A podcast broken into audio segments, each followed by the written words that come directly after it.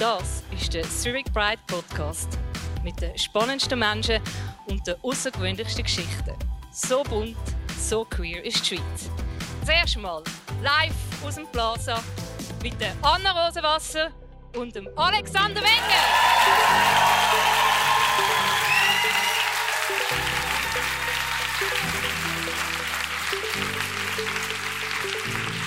Hallo!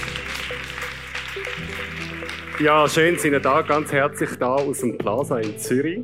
Ich stelle euch vor, Anna Rosenwasser. Sie ist 31 aus Zürich, sie ist freie Journalistin, bisexuell, cis und pronomisch. Sie und mein Name ist Alexander Wenger, ich bin 35, Schulmoderator aus Zürich und er ist mein Pronomen. Anna, wie fühlt es sich an, heute mal vom Publikum Geheimnis ausplaudern? no pressure, gell? No pressure. Nein, ist fantastisch. Wir haben da so eine Box von euch bekommen. Zuerst mal herzlichen Dank. Ähm, wir haben sie nicht anschauen vorher. Wir haben natürlich alles probiert. Und wir werden die jetzt beantworten. Und zwischendurch werden wir auch ins Publikum gehen und eure Meinungen einsammeln. Okay, du darfst anfangen mit der ersten Frage. Was ist dein Guilty Pleasure? Guilty Pleasure. Guilty Pleasure ist so etwas, was man gerne hat, aber man möchte es nicht unbedingt zugeben. Muss es queer sein? Nein, nein, nein, nein, überhaupt nicht. Okay. Äh, meine Freunde lachen jetzt. Mein Guilty Pleasure ist äh, Trash TV. was, ist, was hast du am liebsten? Hey, ähm, ich bin gestern, ich wohne jetzt in der WG und ich habe gestern, ja genau, das war Simon. Und ich habe in der Jugend immer viel Brit geschaut. Das war eine Daily Talkshow. Oh ja, ich erinnere mich. Die haben so Themen gehabt wie äh, «Du bist zu fett zum Strippen» oder «Mama, ich schlafe mit deinem Freund» und so Sachen. Und ich habe das mega geschaut. Und letztens habe ich auf YouTube, durch den Algorithmus, ist mir vorgeschlagen worden, äh, alte Folgen. Und dann, dann schaue ich das amix. Es ist mega sexistisch, es ist du, mega okay, queerfeindlich. Es ist du schaust alte deutsche Talksendungen aus Ende 90er auf YouTube. Genau. Ich schaue Vaterschaftstests, ich schaue Lügendetektoren. dann denke ich mir, nein, du lügst. Und dann kommt so, Lüge. Und dann, dann bin ich dort und vom, vom Fernseher mache, uh, wie kannst du nur mit der Schwester schlafen von ihr und so. Und der Gegenmitbewohner ist so wirklich, es ist krank. Und so, ja.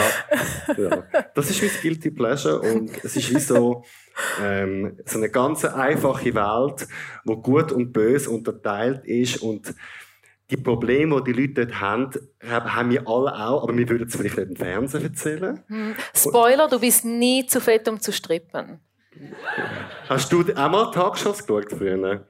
Ja, ein bisschen, aber immer so ein bisschen im Keimen. Ja. Voll. Es hat nämlich so Zusammenfassungen gegeben am Samstag. Tag, Tag, Tag mit der Ja, danke, ja, genau, Tag, Tag, Tag. Man merkt, Alex und ich, wir sind alle so, also wir sind beide so ein bisschen Anfangs 90er, Ende 80er geboren. Ja. Ähm, ja, voll, das habe ich geschaut. Damals. Jetzt nicht mehr mega. Und was auch noch ein Geheimnis ist, ich habe mal drei Monate dort geschafft. Ich habe ein Praktikum gemacht. Wie, was? Jetzt ich habe bei der Brit drei Monate geschafft. ja.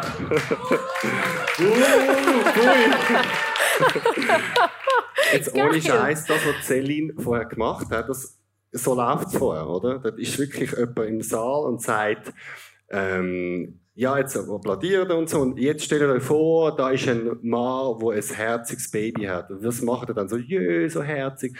Und jetzt sagt der Mann, das ist nicht mein Baby. Was sagen die dann? Buh, buh und so. Und das Publikum ist so am Johlen und so. Und äh, ja, ich habe vier eigene Sendungen können organisieren und ein Thema war, äh, Brit deckt auf, äh, dreiste Sexaffären. Und ich habe müssen da zwei, äh, äh, eine Frau hat einen Lügendetektor-Test haben, weil sie das Gefühl hat, ihr Freund betrügt sie. Und es ist dann auch rausgekommen. Der Lügendetektor hat ihn entlarvt und alle haben gebaut und so. Das klingt wie eine mega gesunde Art, um einen Beziehungskonflikt zu lösen.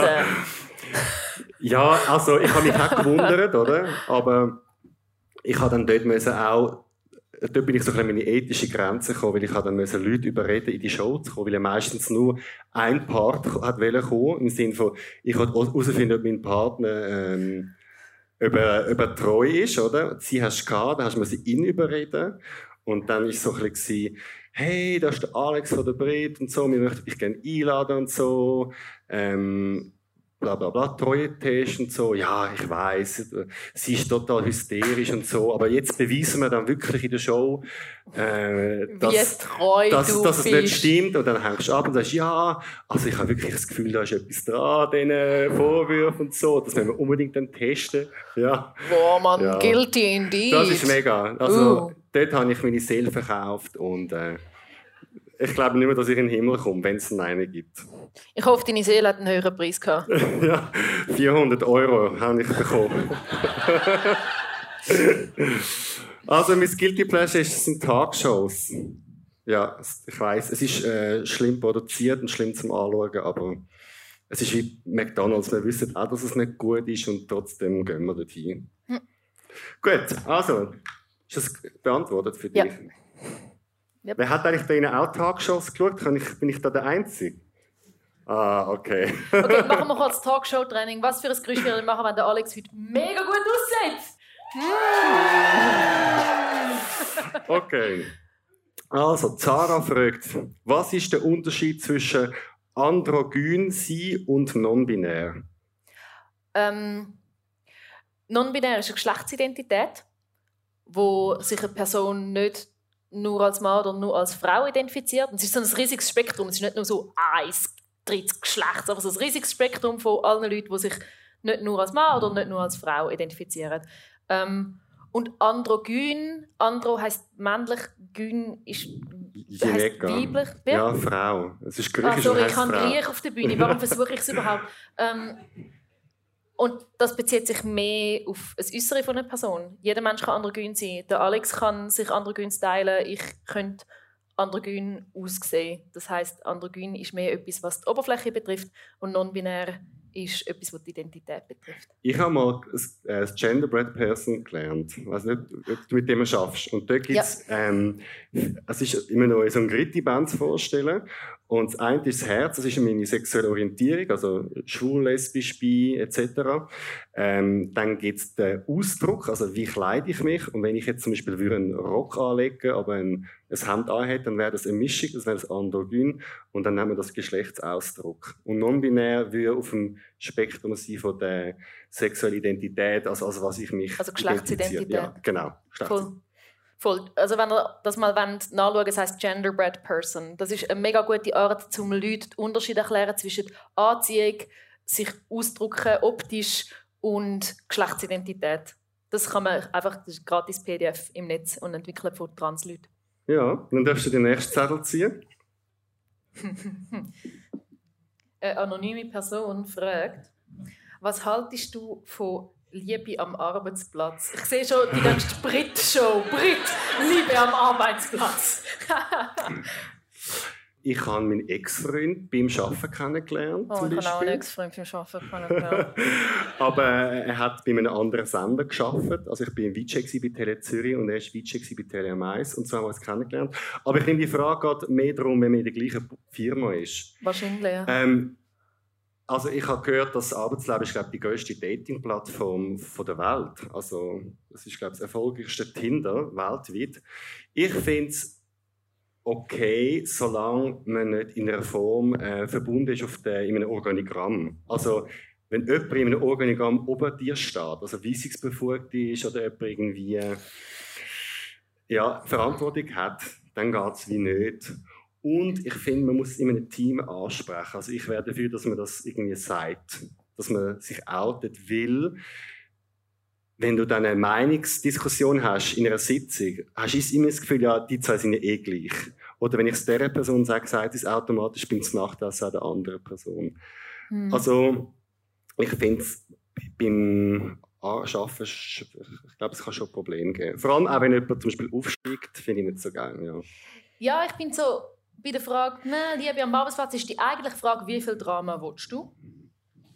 Weil, ja. Und dann kann man sich schon dafür entscheiden.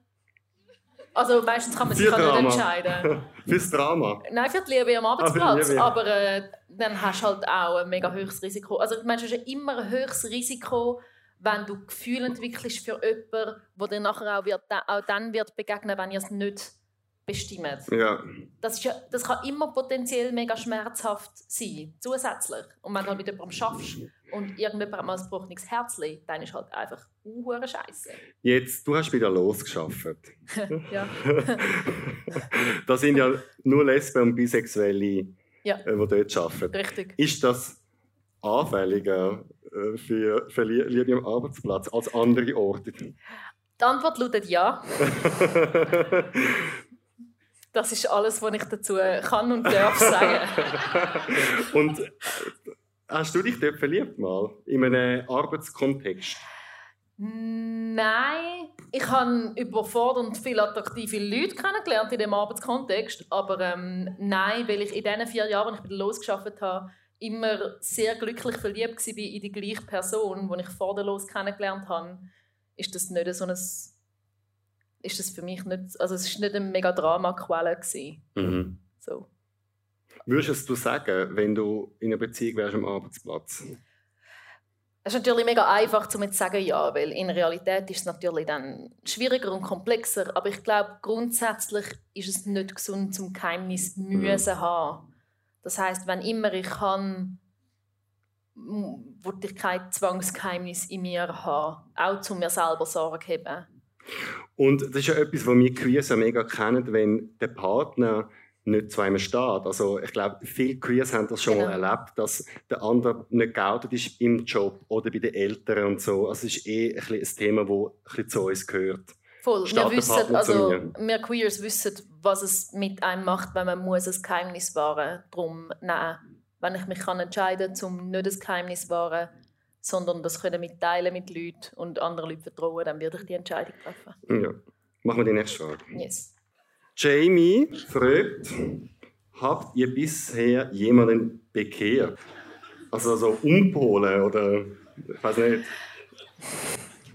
Ich, ich habe das Gefühl, es gibt zwei sehr verschiedene Arten, um die Frage zu beantworten. Die eine ist so super ironisch, so Leute turnen.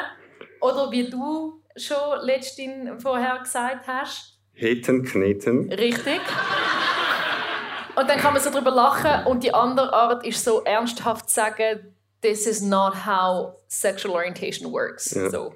Also ich kann nicht machen, dass jemand eine andere sexuelle Orientierung hat, aber es gibt Wege, wie jemand kann erkennen kann, dass die eigene sexuelle Orientierung vielleicht anders ist, wie das man denkt hat. Und das ist ein mega wesentlicher Unterschied. Ist die Frage, ob man selber schon mal jemanden gedrillt hat? Nein, ja, ob du jemanden schon mal gedrillt hast. Wir sagen, also es ist tatsächlich schon vorgekommen, dass Leute mir irgendwie so gesagt haben, hey, du hast mich gay gemacht. So. Und was es aber eigentlich heisst, ist, also idealerweise heisst es einfach, ich kann können dieser Person eine Welt zeigen, die sie vielleicht vorher noch nicht so kennt hat und habe ihr gezeigt, idealerweise, dass sie dazugehören darf, wenn sie möchte und ihr eine Tür aufgemacht, die vorher zu war und sie hat gemeint, sie sei abgeschlossen, aber ist sie gar nicht. Ähm, oder ich habe sie aufgeschlossen. So. Danke, wer auch immer die einzige Person ist. Merci. Ähm, das. Mich, was mich eben ein bisschen nervt, ist, dass es äh, jetzt muss ich ein bisschen kritisch sein mit den Schwulen, weil ich finde, es gibt viele Schwule, die das noch so, also viele, das ist jetzt übertrieben, aber es gibt Schwule, die das so als Challenge haben, so Heteros anzubaggern. Und ich habe das auch schon so erlebt, so im, ah, nicht queer Events, sondern in, in Veranstaltungen, wo der eine mega offensichtlich baggert. Und mich nervt das dann mega, weil es dann wie so, so ein Wettbewerb, so eine Challenge ist. Und ich finde, das ist gar keine, das ist gar keine Leistung, das ist gar keine... Also wenn man weiß, dass die andere Person hetero ist? Ja, das ist für das mich eigentlich sexuelle Belästigung und nicht ja, also äh, übergriffig. Übergriffig, ja. Ich, ich finde auch, es ist ja mehr grenzüberschreitend. Wenn jemand die eigene sexuelle Orientierung mitteilt hat und die passt nicht zu deinem Geschlecht, dann hast du die Person ja mir in dem Sinn Zeit zu lassen. Mega. Ich kenne auch, ich kenne Lesben, die sich so, sich auch so ein bisschen brüsten damit, dass sie hetero Frauen können drüllen. Ich finde das nicht cool. Ich finde, wir fordern ja die ganze Zeit, dass wir die Identitäten von Leuten respektieren. dazu gehört auch, dass wir respektieren, wenn sich jemand als heterosexuell identifiziert. Und dann hat man die Person nicht anzubaggern. Und wenn man dann, also manchmal, man erzählt, also es, es gibt schon, es gibt so Frauen, die mir so erzählen, so, ja, sie ist eben eigentlich hetero und gestern haben wir zum dritten Mal miteinander geschlafen. Und ich finde, ja, das ist nicht das heterosexuellste, was ich gehört habe die Woche. dann sagen, nein, dann ist sie nicht hetero. Ja. Ja, nein. ja, okay. I'm not an expert. Oh wait, ja. I am. Okay. Eine Person namens Daniel fragt, welches ist deine Lieblingsreaktion auf dein Outing? Also wahr oder ist? Also was ist die liebste Reaktion, die du bekommen hast auf dein eigenes Coming-out? Die liebsten Reaktionen sind mittlerweile, sind mittlerweile die, dass die Leute gar nicht groß reagieren. Weil das ist das, was ich mir wünsche für uns alle. Also, was mich so ein bisschen nervt, vielleicht klingt das jetzt ein bisschen streng oder ein bisschen hässig, aber mich nervt so ein bisschen, ah, das hätte ich im Fall nie gedacht, oder du siehst so nicht schwul aus. Und dann denke ich immer, soll ich jetzt, also es tönt wie so ein Kompliment. Und ich finde, es ist aber kein Kompliment, weil es ist nicht so, hey, ich habe mich mega gut versteckt, ich sehe nicht schwul aus, yes, oder? Mhm. Weil ich finde, ich darf irgendwie schwul aussehen, aber ich darf mal nicht schwul aussehen. Und ich finde es eigentlich am, am, angenehmsten, wenn die Leute eigentlich nicht darauf reagieren, ähm, im Sinne von, dass sie dann vielleicht nachher von einem Freund reden, sie hast einen Freund oder so, dass sie dann wieder gerade so die richtigen Wörter dazu nehmen. Ah, wenn du dich so nebenbei outest, also wenn du irgendwo bist und sagst, irgendwie, dass du in der Pride ähm, dich ähm, engagierst ja. oder so. Okay. Nicht, wenn du so sagst, Schwester, also nicht Schwester im schwulen Sinn. Ah, Mann! ähm, Aber ist okay. Papi. Ja. Ich bin schwul und er reagiert einfach nicht so. Okay, bye. Also das fände ich mir komisch. Also ich habe die Frage ein bisschen allgemein verstanden. Ich ja. habe jetzt nicht verstanden, wie haben jetzt deine Leute in deinem Umfeld damals reagiert und also ja. so habe ich es jetzt verstanden. Aber ja. im heutigen Kontext, äh, wenn ich das sage, ist mir am liebsten. Also ich kann ein Beispiel nennen. Ich bin zum Coiffeur gegangen und er ist Syrer und dann hat er angefangen zu reden, wo ich wohne und ob ich mit der Freundin zusammen wohne. Und dann habe ich schon gedacht, soll ich es sagen, soll ich es nicht sagen? Ich habe jetzt nicht immer Lust, das zu machen. Und dann habe ich auch gemerkt, ich bin in einem, in einem syrischen Coiffeur. Syrien ist jetzt nicht das Land, wo, ich jetzt, wo jetzt sehr schwer ist für Queers. Äh, der, hat eh, der sicher Muslim und hat eh etwas dagegen. Und dann habe ich gedacht, ja, aber vielleicht auch nicht. Also er weiß es ja nicht. Vielleicht gibt es mega queer-freundliche und ultra queer Also es sind tausend Sachen sind in meinem Kopf gewesen. Und dann habe ich wie so gesagt, nein, ich wohne allein, aber wenn ich einen Freund hätte, also wenn ich eine Beziehung hätte, dann wäre es ein Freund. Und er schneidet ganz normal weiter und sagt, ah ja, ah voll, ah. Ähm, sein erster Lehrmeister, der in die Schweiz kam, ist, er ist geflüchtet von Syrien, war ein schwuler Coiffeur und hat ihm alles beigebracht. Und er hat, ähm, und, das ist so positiv irgendwie, im Sinne von, seitdem hat er ein gutes, Beisp äh, gutes Bild. Haben dabei, hat ihm alles beigebracht, auch zuerst nicht an Coiffeur gedacht, sondern als Schwul. Ah Mann, ey. Haarschneiden. Ja, ja. Ja, voll. ich habe so gedacht, irgendetwas stimmt gerade nicht, aber zum Glück hast du aufgelöst. Er hat ihm Haarschneiden beigebracht. Ja. Und das ist mir im Nachhinein die angenehmste Ding gesehen. Mhm. Next Level wäre gewesen, er hätte mich gefragt, bist du in einer Beziehung? Weil dann tut er nicht schon mal voraus ja, sagen, dass ich mit einer Frau müsste. Ja. Also das sind mir die liebsten coming -Outs. Voll. Die Frage, bist du in einer Beziehung, finde ich eigentlich einen recht simplen Hack für eine, eine neutralere Herangehensweise an Mitmenschen, anstatt zu sagen, hast du einen Freund und gerade so heteronormativ sein. Ja. Einfach sagen, also wenn man die Frage stellt, ich finde, häufig ist sie auch nicht ultra nötig, aber wenn man sie stellt, dann das. Ja. Gut, darfst, oder bin ich da? Yes, okay. Also, Lynn fragt, inwiefern hat deine Sexualität eine Rolle gespielt als Teil von der Los? Oh, ähm, ja. Zuerst mal habe ich ja, also ich bin gar nicht sicher gewesen, zuerst, ob ich qualifiziert bin, um bei der Los zu arbeiten. Nicht nur, weil ich noch nie Geschäftsführerin war von irgendetwas, sondern auch, weil bei LO und S wirklich nicht irgendwo ein bisexuell drin ist. Ähm, ja, das ist schon mal gewesen. und ich bin mir recht sicher, dass mehr Leute, wie ich mitbekommen habe, es fragwürdig gefunden haben, dass eine offen bisexuelle Frau Geschäftsführerin ist von der Los. Also ich weiß es, ich, ich weiß, ich habe die Nachrichten teilweise bekommen oder mindestens gelesen, ähm, dass es Leute gegeben hat, die sich daran gestört haben. Ähm, aber ich vermute, das ist eigentlich noch viel mehr. Also ich glaube, es haben mich sicher mehr Leute darüber gewundert, wie sie es mir mitteilt haben. Dort, was für mich besonders einen Einfluss hat, das ist sehr denkwürdig, das ist sehr ein denkwürdiges Erlebnis war, ist, dass jemand mal in einer Schlagzeile meine Bisexualität beschrieben hat mit «Nach Feierabend schläft sie auch mit Männern». In dem Text ist es nicht darum gegangen, was ich nach Feierabend mache. Ich habe zu dem Zeitpunkt auch nach Feierabend nicht mit Männern geschlafen. Ich meine, I wish, aber nein. Und das, also, das hat mir recht viel beigebracht. So. Also, dass man auch nicht über Bisexualität reden kann, ohne dass eine Person, die den Titel schreibt, ähm, noch irgendwie muss Sex reinbringen und irgendwie es muss interessant machen. Das, hat mich, das hat mich gestört, weil den Text habe ich mega gerne den Lauftext. Ähm, ja, es ist glaube ich auch ein bisschen das. Hast du dich am falschen Platz gefühlt? Oder sind die Fragen erst gekommen mit den Reaktionen, wo du eingestiegen bist? Ich habe mich überhaupt nicht am falschen Platz gefühlt, unter anderem, weil so die Los selber und die Leute um die Los sehr, ähm, mich immer sehr liebevoll und mich Respekt mega unterstützt haben. Ähm, eine Frage, die ich mir manchmal gestellt habe, die ich mir immer noch ein bisschen stelle, ist, wie wäre es wenn ich zu dem Zeitpunkt mit einem Mann zusammen gewesen wäre? Weil das ist Zufall gewesen, dass ich meine Partnerin, ich habe meine Partnerin ein halbes Jahr, bevor ich bei Los angefangen habe habe ich sie kennengelernt und bin dann mit ihr zusammengeblieben.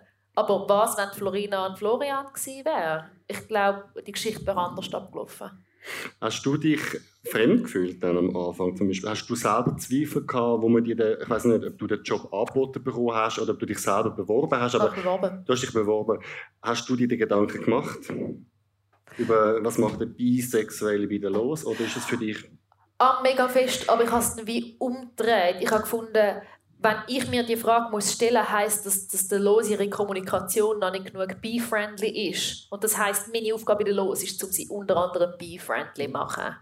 So. Also ich glaube, wenn wir Zweifel fühlen, ob irgendein Ort oder eine Organisation queer-friendly ist, dann liegt nicht bei uns der Fehler, sondern ist es ein sehr guter Hinweis, dass die Organisation mehr machen könnte, um das deutlich machen.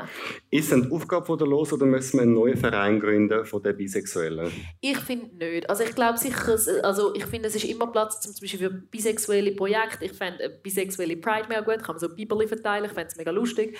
Ähm, Biberli? In, in Tel Aviv bin ich mal an einer bisexuellen Party, es ist eine Party, es ist einfach eine Bi-Party-Reihe. Wie gut ist das? Ich meine, das Dramapotenzial ist unendlich. Alle, alle sind Echsen von allen. Fantastisch. Ähm, das ist noch eine gute Reality-Show. Ich, hey, ich finde immer, Dating-Shows sollten endlich mal bi werden.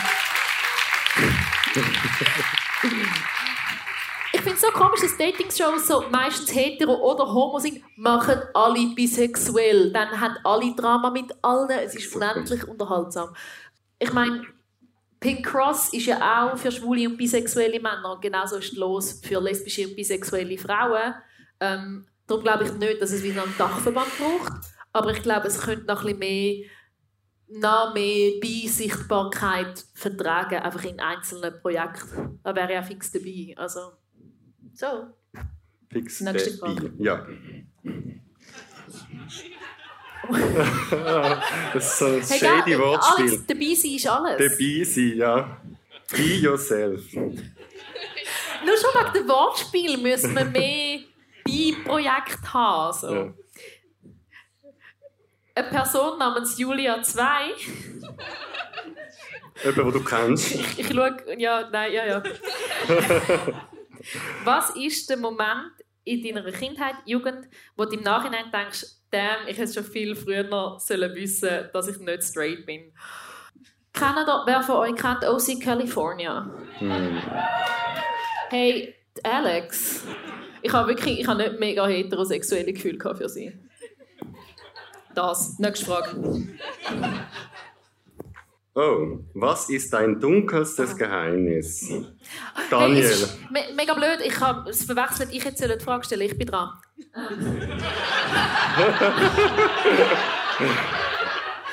Ja. Was ist dein dunkelstes Geheimnis? Easy, oder? Easy, ja, das erzähle ich jetzt auch. Aber es muss ja schon ein bisschen juicy sein. Sonst ist okay, ja, ja, die Leute haben eine Eintrittszahl, sie wollen auch ein bisschen dunkle Geheimnisse. Ja. Ähm, ich habe letztens ein mega Muster von mir entdeckt, das ich erst so mit 34 entdeckt, äh, entdeckt habe. Und zwar habe ich, ähm, wenn Leute mich schlecht behandeln oder arrogant behandeln, wollte ich anfangen, ähm, denen gefallen. Und ich, ich nenne jetzt nicht als dunkles Geheimnis, aber es ist wie so ein tiefes verankertes Muster, das sehr krank ist. Also wenn Leute zum Beispiel ähm, beleidigend sind oder auf Facebook schreiben oder Insta oder auch privat äh, schreiben, sobald sie anfangen, so versuchen den Status, dass sie oben gehen wollen, dann mache ich mit in dem Spiel und versuche alles zu zeigen, dass ich cool, nett etc. bin. Und obwohl ich halt zum Beispiel eher selbstsicher wirke, einem Auftritt oder Selbstbewusstsein, hat es aber auch so ein bisschen mit dem teilweise tiefen Selbstwertgefühl zu tun gehabt, dass ich wie das Gefühl habe, ich bin es nicht wert, gut behandelt zu werden und darum, wenn jemand mich schlecht behandelt, also beim Daten zum Beispiel, mich ständig äh, ein, bisschen, ein bisschen Finger gibt, mal wieder weggeht, mal wieder schreibt, mal wieder nicht schreibt, dass ich dann nicht aus diesen Dings rausgehe. Also ein dunkles Geheimnis, das jetzt zum Glück nicht mehr so dunkel ist, ist punktuell im Leben mega tiefer Selbstwert, den ich aber nicht mal gecheckt habe selber. Also ich habe mich vor zwei, drei Männern mega schlecht behandelt zum checken, da stimmt irgendetwas nicht im Verhalten, weil du willst Leute gefallen, die dir nicht gut tun. Ich weiß nicht, ist das dunkel genug? Hey, es ist deep. Danke. Ist, ist es mehr so ein bisschen, es ist deep. Ja. Willkommen zu mein deepes Geheimnis. Ich überlege, ja. ob ich eine Sexgeschichte muss erzählen muss. das dann? Ich weiss nicht, du musst eine Sexgeschichte erzählen. Also. Oh. Nein, ich finde, vielleicht kommt ja noch eine neue Frage. Ja, eh, also vielleicht...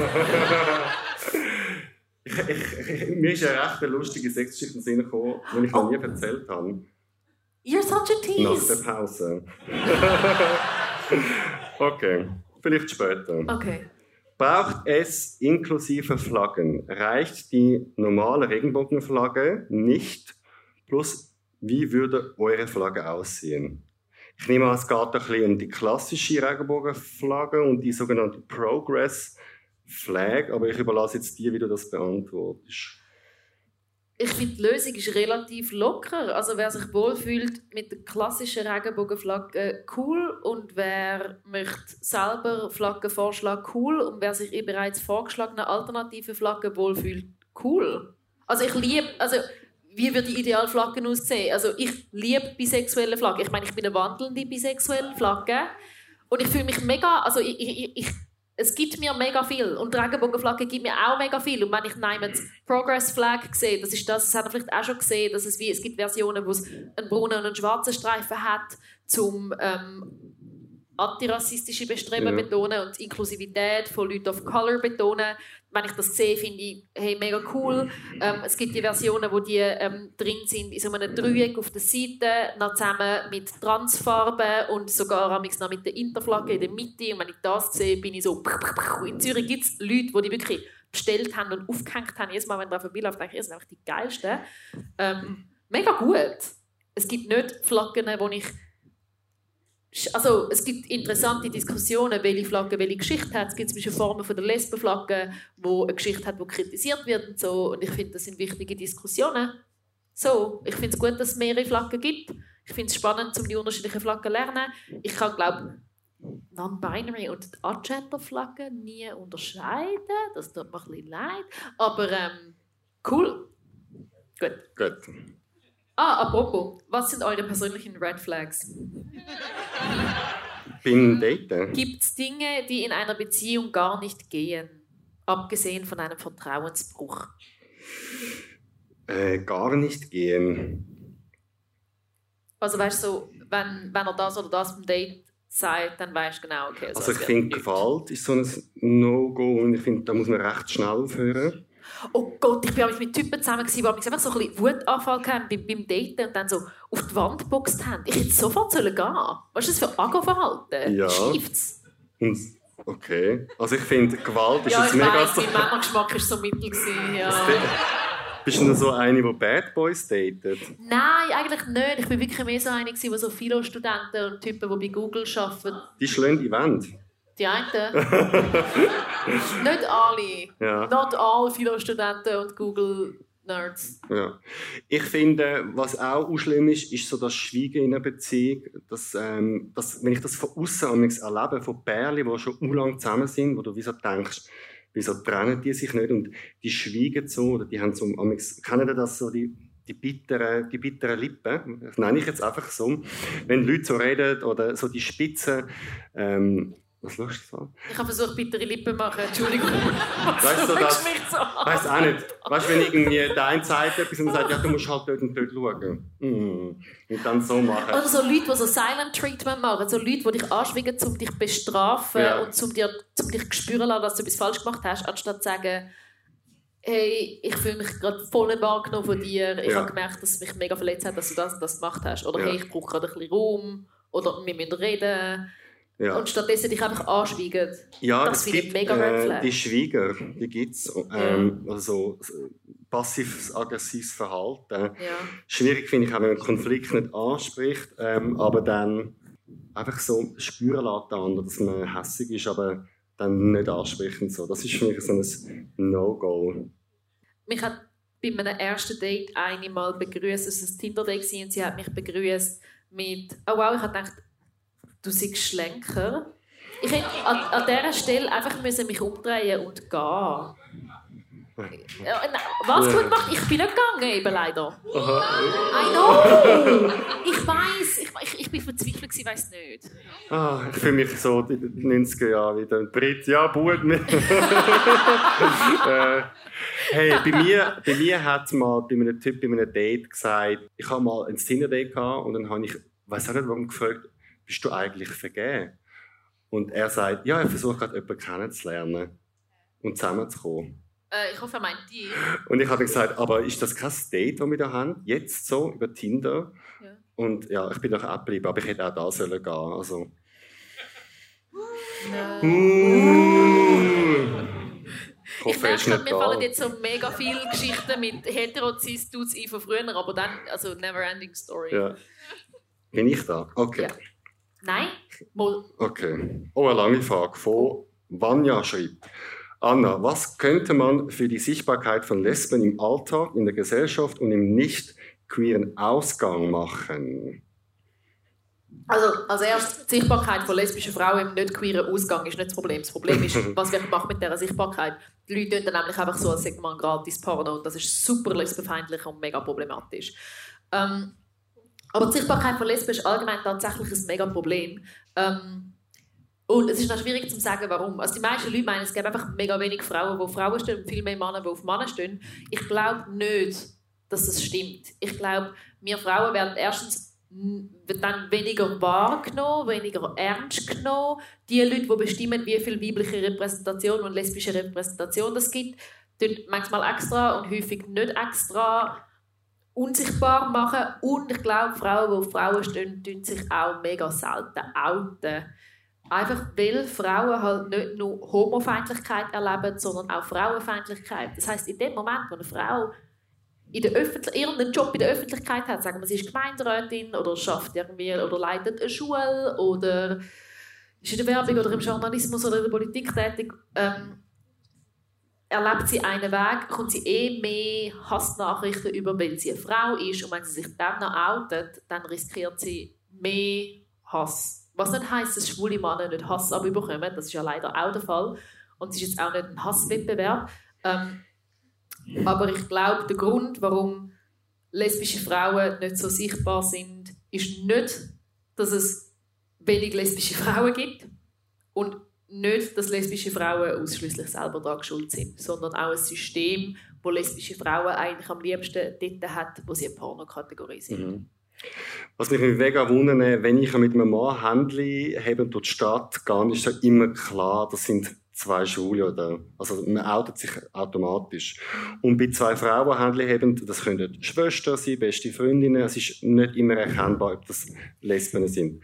Ist das jetzt ketzerisch gut oder schlecht? Also, gut ist, weil ich könnte so rumlaufen und schlecht ist, ich werde nicht als das wahrgenommen. Es ist auf eine traurige Art gut, wenn man unter einem Radar, fliegen und nicht fürs lesbische Sein bestraft werden. Das traurigste historische Beispiel für das ist dass es ja ähm, der Rosa Winkel hat im Nationalsozialismus für schwule Männer oder einfach Männer, die für Männer gestanden sind. Und Lesben sind zu einem Teil, weil man gar nicht an Lesben so richtig geglaubt hat, sind sie unter dem Radar durchgeflogen. Auch nicht immer, sie sind häufig auch irgendwie unter Vorwand, zum Beispiel unter die Kategorie Asoziale ähm, gefallen und dann auch ähm, verfolgt worden. Ähm, aber manchmal hat sie sich verstecken Und es liegt historisch daran, und das ist immer noch so, dass wir aufwachsen mit der Vorstellung, dass es eigentlich weibliche Sexualität nur gibt in Bezug auf einen Mann. Also wir, haben, wir sind so mega männerorientiert, was Sexualität angeht. Wir, viele von uns können sich gar nicht vorstellen, dass es weibliche Sexualität gibt, ohne dass ein Mann involviert ist. Das heißt, wenn zwei Frauen miteinander sind, können wir uns gar nicht vorstellen, dass die Sexualität könnten haben untereinander, wo nicht ein Mann involviert. Und dazu in unserer Kultur ist es ja voll nicht erlaubt für Männer zum untereinander einander anlangen in irgendeiner, in irgendeiner Art, die nicht sexuell und oder romantisch ist. Das ist so voll nicht gegeben und bei Frauen schon.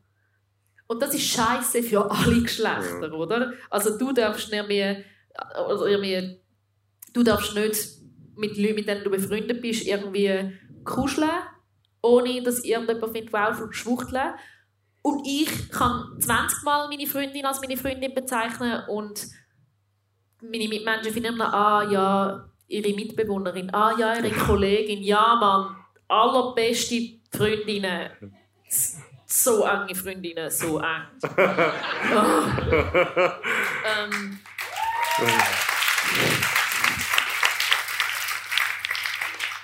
Wir leben einfach in einer Gesellschaft, die wirklich keine gesunde Vorstellungen hat von Nähe.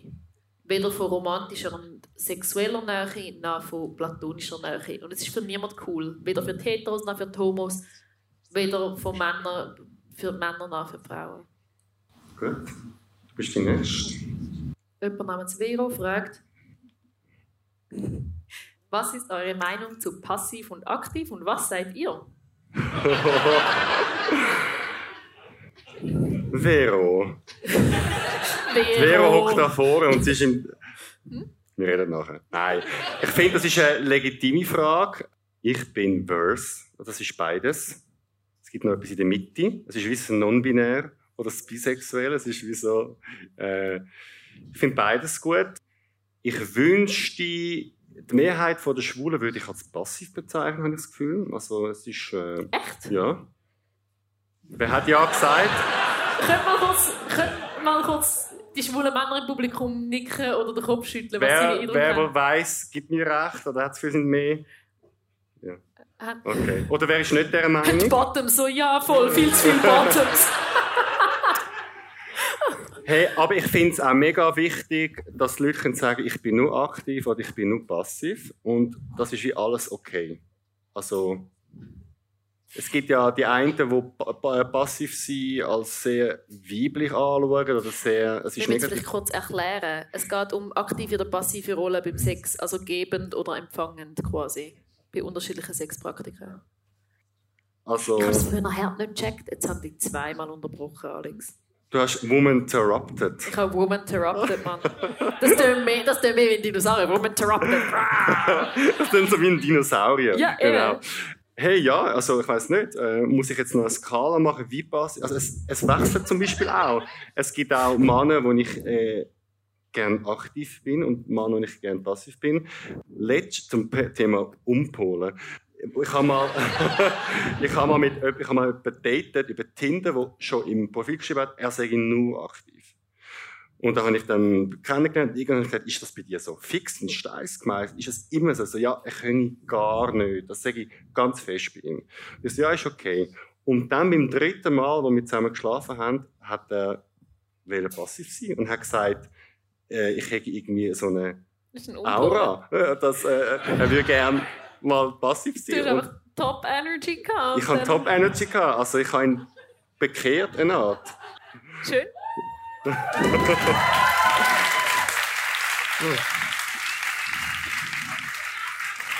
Und ich habe gelernt, dass man die Frage kann auch Frauen stellen kann. Bist ah, du ja. aktiv oder passiv? Hey! Vielleicht. Vielleicht. okay, äh, jetzt bin ich dran. Aber ja, die Frage kann man auch Frauen stellen. Obwohl ich es super. Also, ja, wohl gibt es auch bei Frauen. Aber nicht unbedingt ausschließlich so. Gina will wissen, wie war eure schönste Begegnung mit einer, einem Follower Genderstern in? Also, es sind, mei- es sind meistens schöne Begegnungen. Das, das, das, das Komischste ist, ich bin schon. Ich, ich weiß nicht, was das für ein komisches Muster ist, aber manchmal werde ich angesprochen, so nach dem Sport in der Umkleide. Und ich finde so, Kollegin, ich habe erst, ich habe etwa insgesamt nur einen sport BH an, can you not? Aber abgesehen davon ähm, sind es auch immer schön. Also es sind es immer schöne, sind immer schöne Begegnungen. Was ich ein bisschen komisch finde, ist, wenn Leute anfangen zu brüllen. Weil dann muss ich auch brüllen und vielleicht bin ich schön geschminkt gewesen. Und der Primer war wirklich 30 Stutz. Ja, Mann. Ja, Mann. Das ist er. Ich habe auch etwas erlebt, ich bin reingelaufen in einen Tanzkurs und jemand hat mich angesprochen. Du bist doch der vom Podcast. Und dann habe ich so Bist du gefunden, eingelaufen und hast über queere Geheimnisse geredet? Oder wie hat er dich erkannt? bin ich, ich bin Verse.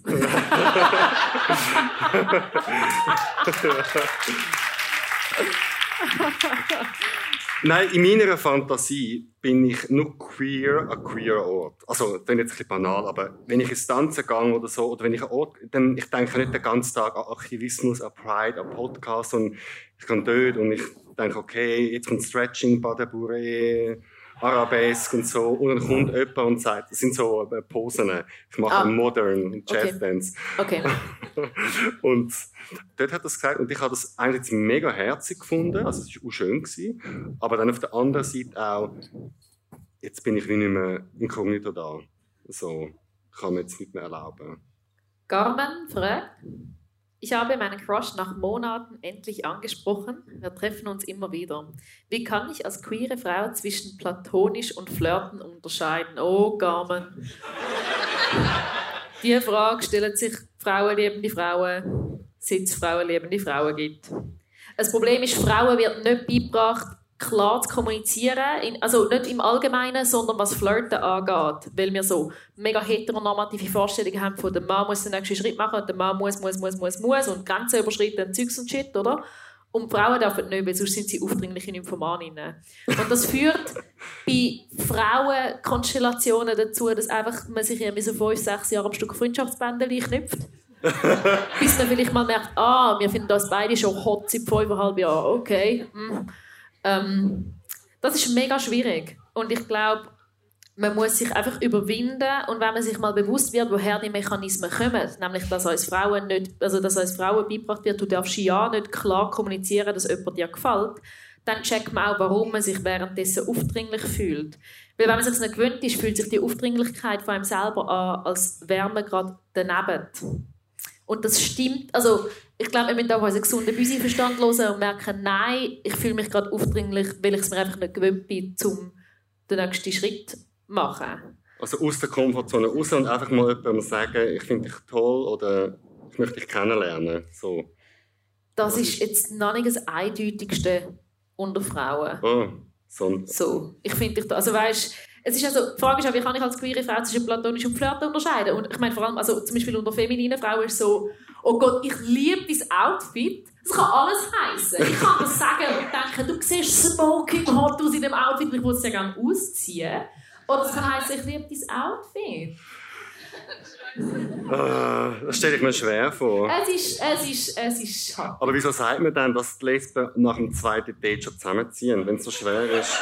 Das ist eben das Ding. Das ist eben das Ding. Wenn dann mal, also wenn dann mal so die Nähe da ist, eben nicht die platonische Nähe, sondern wenn dann mal klar ist, okay, wir finden das gut, dann ist wie, dann kann man sich recht schnell öffnen, weil den meisten Frauen ihrer Sozialisierung halt beigebracht wird, wie, wie man sich öffnet und wie man empathisch ist und wie man Nähe herstellt. Frauen wird sehr gut beigebracht, wie man Nähe herstellt und Männern wird es weniger gut beigebracht. Ich glaube, das ist etwas Weibliches in uns drin oder so, das ist Bullshit. Ja. Aber ich, das- ich glaube mega, es wird das beigebracht so. Und ähm, ich erkläre mir so, dass es bei Frauenpaaren sehr häufig sehr schnell für sie geht, wenn sie dann mal zusammenkommen. So. Aber irgendwie finde ich, es hat auch noch etwas Schönes. Weil ich finde, bei den Schwulen ist es mega plump. Und ich erzähle euch mal meine Lieblingsgeschichte von einem Flirt. Ist, ich laufe aus dem Club und dann heisst hey, wo gehst du? Äh, ich so, ja, hi. Ja, soll ich dir noch eins blasen? Und dann so, nein, ich bin müde und ich muss auf den Zug. Okay, tschüss. Und ich so, okay, wow, das kann mir wirklich nur in der Schulszene passieren. Ja, aber weißt du, was kann...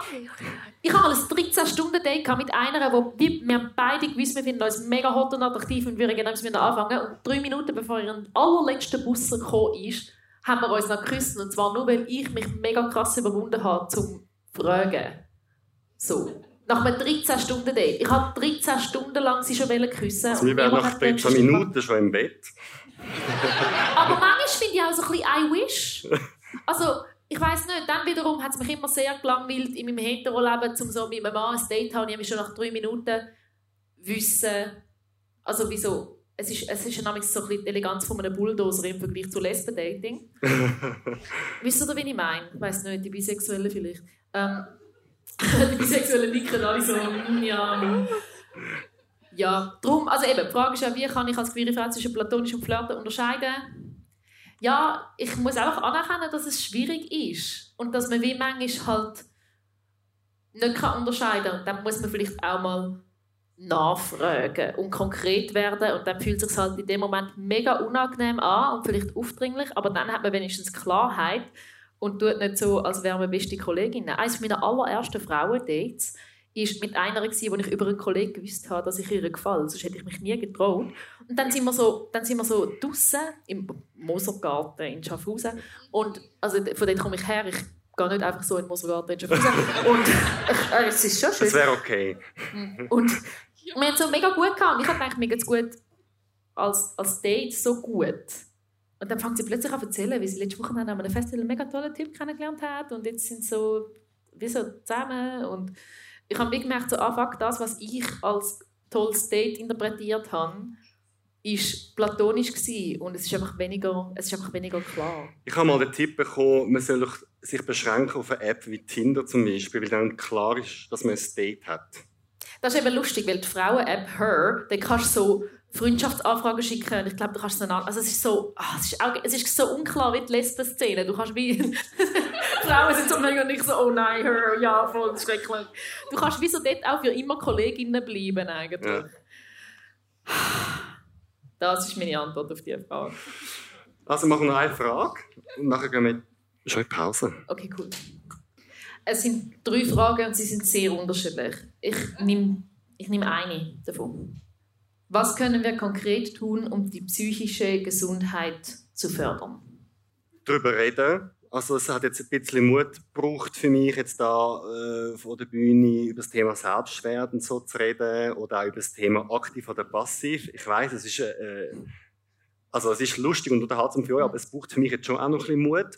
Und ich glaube, jeder von uns hat und jede, alle, sorry, ich bin noch lernen, alle von uns haben Räume. Also sie haben ein Büro, sie haben eine Familie, sie haben Insta, sie haben ein Newsletter, sie haben einen Verein. Und ich, ich wünschte, wir könnten die Welt auf einmal retten, aber ich mhm. glaube, man muss sich einen kleinen Ort suchen und den gut machen. Und das ist gut fürs Leben.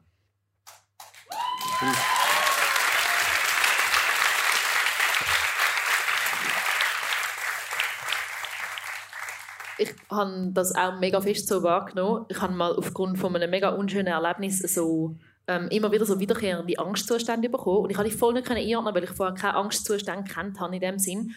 Und ich habe mich wie geschämt, weil die Angstzustände haben mir quasi das Gefühl gegeben, es sei eine Gefahr um, wenn gar keine Gefahr um war. Das heisst, ich habe das Gefühl, ich sei so, ich werde wie wahnsinnig, oder? Also, dass ich wie die Realität nicht richtig wahrnehme. Und dann habe ich mich zu fest geschämt, um mit Leuten darüber zu reden. Und dann habe ich mich mal überwunden und umgefragt. Und plötzlich habe ich gemerkt, mega viele Leute kennen das. Mega viele Leute kennen Formen von Angstzuständen oder von Panikattacken. Und plötzlich habe ich auch viele Leute, mit denen ich auch darüber reden konnte. Und paradoxerweise hat das bereits ist der erste Schritt gewesen, zu einem entspannteres Verhältnis zu Angstzuständen. Und ein entspanntes Verhältnis zu Angstzuständen führt zu ein bisschen weniger Angstzuständen. Und es hat mir auch viel mehr Zugang gegeben, wenn ich mit diesen Leuten geredet habe, habe ich auch gemerkt, ah, in Therapie gehen ist etwas, das mega kann helfen bei so etwas. Und das enttabuisieren und sich überwinden, um mit Leuten darüber zu reden, das ist absolut fantastisch für die psychische Gesundheit. Also es ist kein neuer Tipp, es ist banal, aber darüber reden hilft.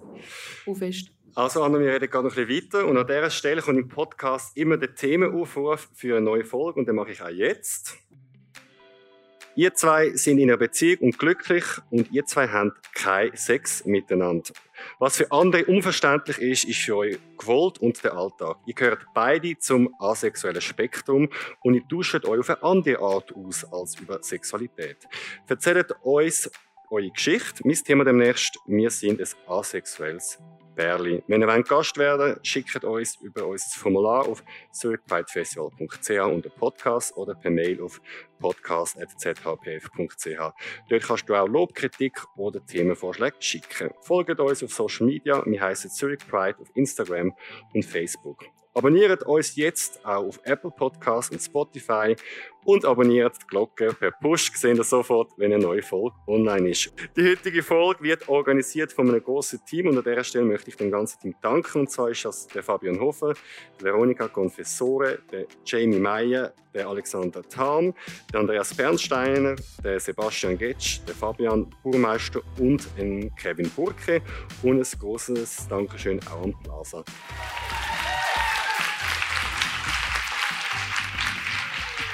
Alex, die erste Frage nach der Pause lautet: Wer von euch beiden ist weiblicher? Es ist in Anführungszeichen und warum? Ich glaube du.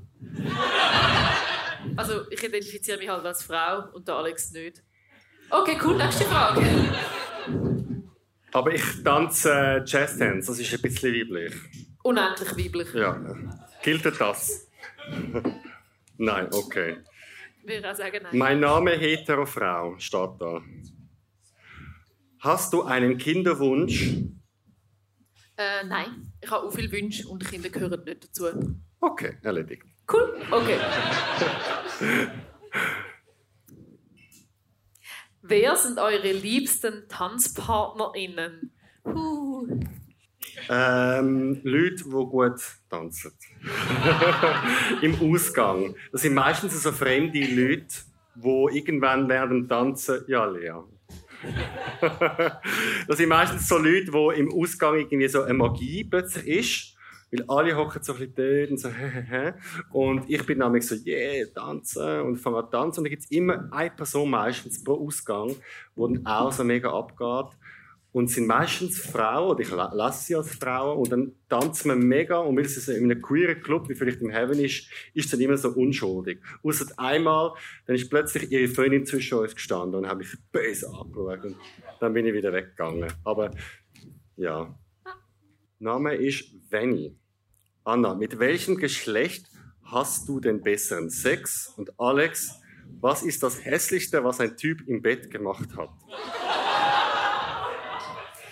Ich habe meine Antwort schon. Ich habe meine Antwort auch. Es ist super einfach. Ähm, Frauen, non-binäre Personen, habe ich viel besser Sex in meinem Leben wie mit Männern. Und ich habe viel Sex mit Männern. Ich habe viel guten Sex mit Männern, aber Frauen und NBs. Warum?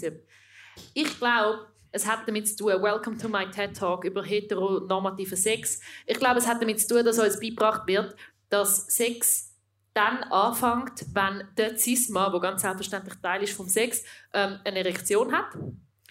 Und dann aufhört, wenn der Cis-Mann, der ganz selbstverständlich Teil vom Sex ist, ähm, ist. Und dann hast du wie so eine genaue Vorstellung, wann das Sex anfängt und wann das so aufhört. Dabei ist die richtige Antwort ja, der Sex fängt dann an, wenn beide Bock haben und Sachen machen, die für sie sexuell sich anfühlen. Und der Sex hört dann auf, wenn eine involvierte Person nicht mehr möchte. Und bei so Cis-Mann, Cis-Frau, Sex ist es mega schwierig, um von dieser Norm wegzukommen, finde ich. Und ich habe es so empfunden, dass es leichter ist, um von dieser Norm wegzukommen, bei halt nicht dem normativen Sex. Und dann ist halt einfach ja, alles besser. Jesus fucking Christ. Okay. Hast du schon also mal mit nicht involviert gewesen. bisexuellen Mann Sex gehabt?